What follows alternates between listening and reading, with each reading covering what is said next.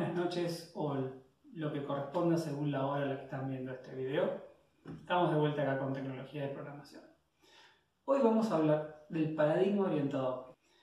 En la última clase resumimos muy brevemente la historia, las cosas que pasaron que nos llevaron a la necesidad de tener el paradigma orientado a objetos. Si recuerdan, la situación que habíamos planteado era la necesidad de resolver problemas complejos, que las estrategias que se usaban en ese momento no se adaptaban a las características propias de los problemas que se resolvían con sistemas de información o con sistemas informáticos.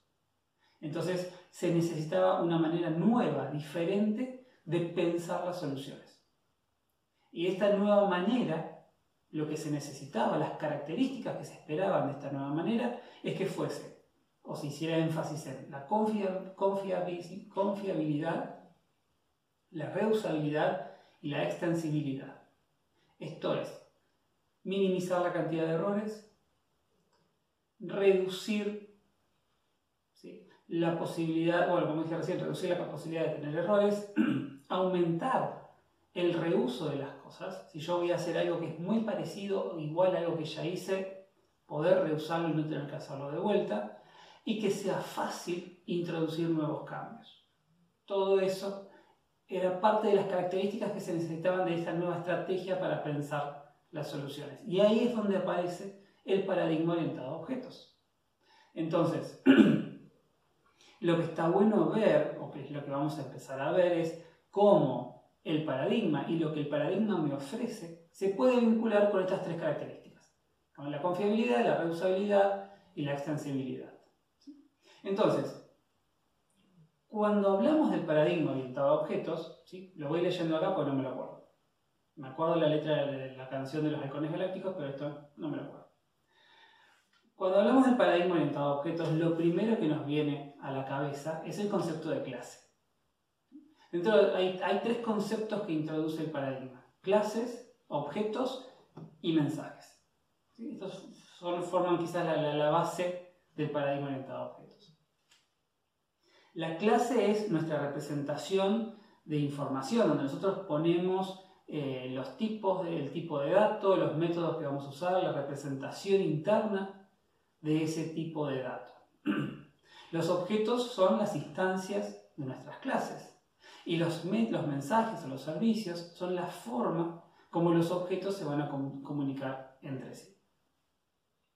Lo que introduce el paradigma orientado a objetos que va de la mano de la clase, es que en el, bajo el paradigma, la principal importancia, el foco, cuando nosotros empezamos a analizar el problema y lo vayamos a representar, va a estar en las cosas, en lo que vamos a llamar los sustantivos.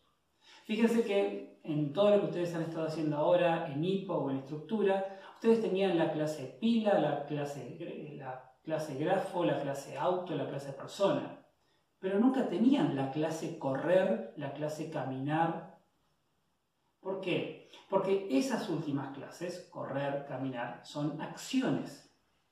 Y bajo el paradigma orientado a objetos, las acciones las vamos a vincular a los mensajes o a los servicios que nos ofrecen las clases. Las clases van a representar las cosas que están involucradas en este problema que tenemos que resolver. Entonces van a ver que siempre las clases son sustantivos. Eso lo vamos a usar más adelante cuando empecemos a crear nosotros los diagramas de clase.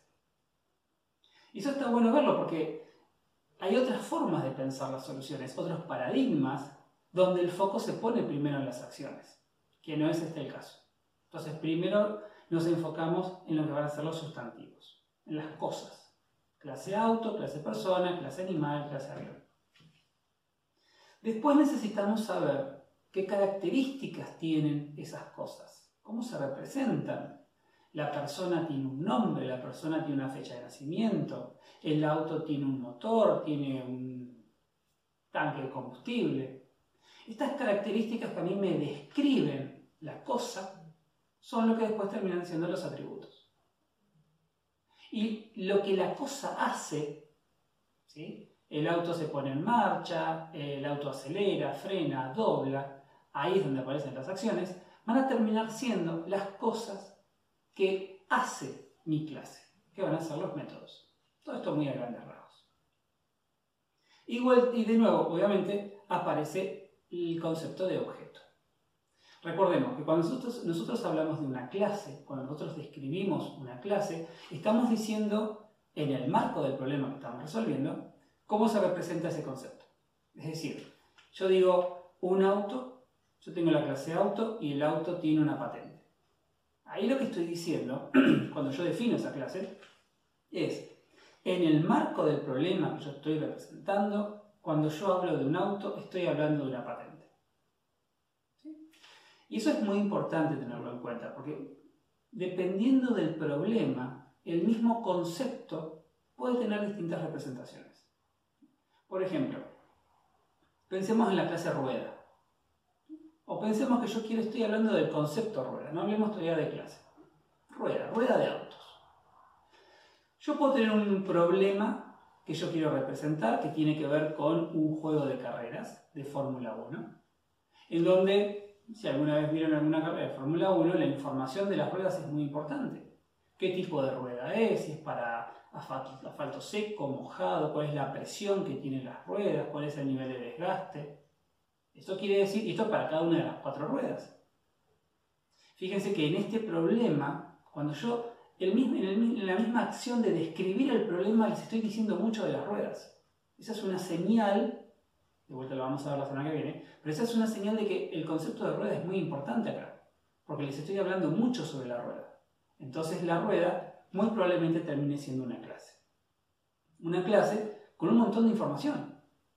Presión, características, tipo, desgaste y un montón de otras cosas más.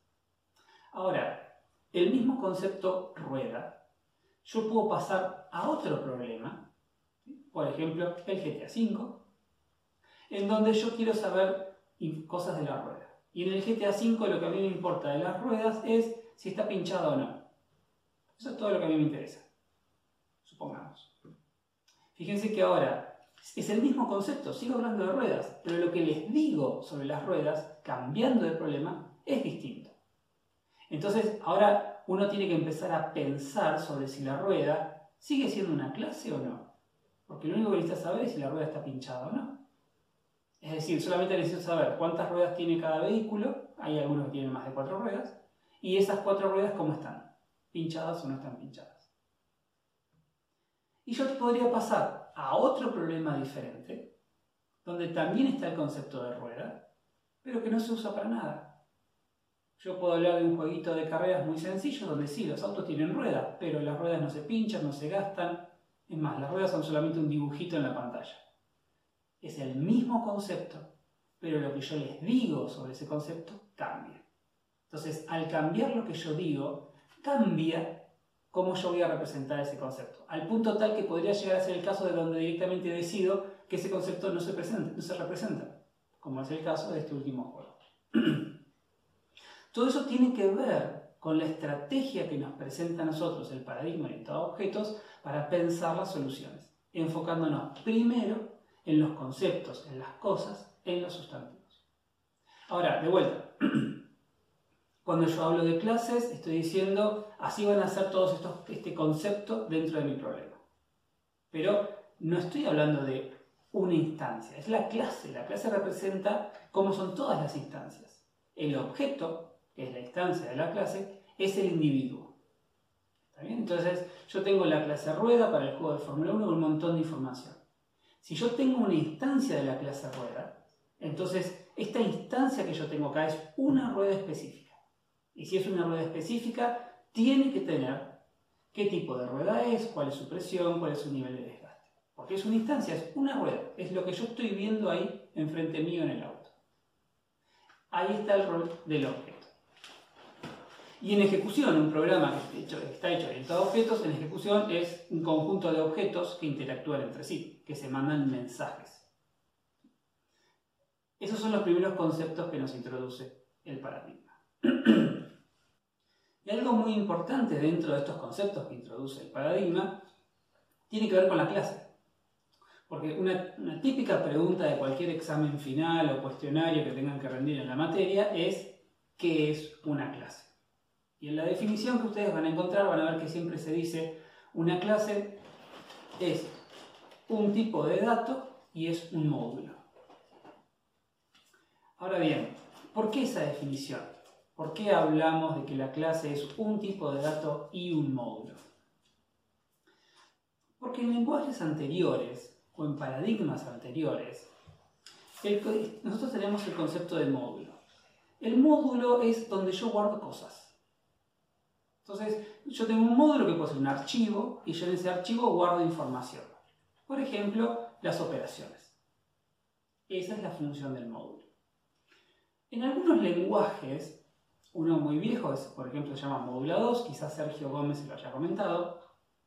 El módulo 2, yo tenía el concepto de módulo, que era una, se llamaba una unidad, y dentro de esa unidad, dentro de ese módulo, yo podía definir muchos tipos. Fíjense que en este caso, en lo que era módulo 2, el concepto de módulo y tipo estaban separados. Yo puedo tener un módulo que adentro tiene un tipo, o podía tener un módulo que adentro tenía cinco tipos. Eso pasaba en ese caso. Eso no pasa con el paradigma. En el paradigma, las reglas que se establecieron fueron, se define un módulo, un módulo es un tipo. Y ahí aparece el concepto de clase. Cuando yo digo que tengo la clase persona, yo estoy diciendo dos cosas. Estoy diciendo que si tengo la clase persona, tengo un módulo que se llama persona. Es decir, tengo un contenedor de información que se llama persona. Y adentro de ese contenedor hay atributos y operaciones. Eso es una de las cosas que estoy diciendo. La segunda cosa que estoy diciendo es que si yo tengo la clase persona, tengo un tipo de dato persona. Entonces se unifican esas dos cosas que en otros lenguajes estaban separadas. Básicamente acá estoy hablando de un tipo de dato abstracto.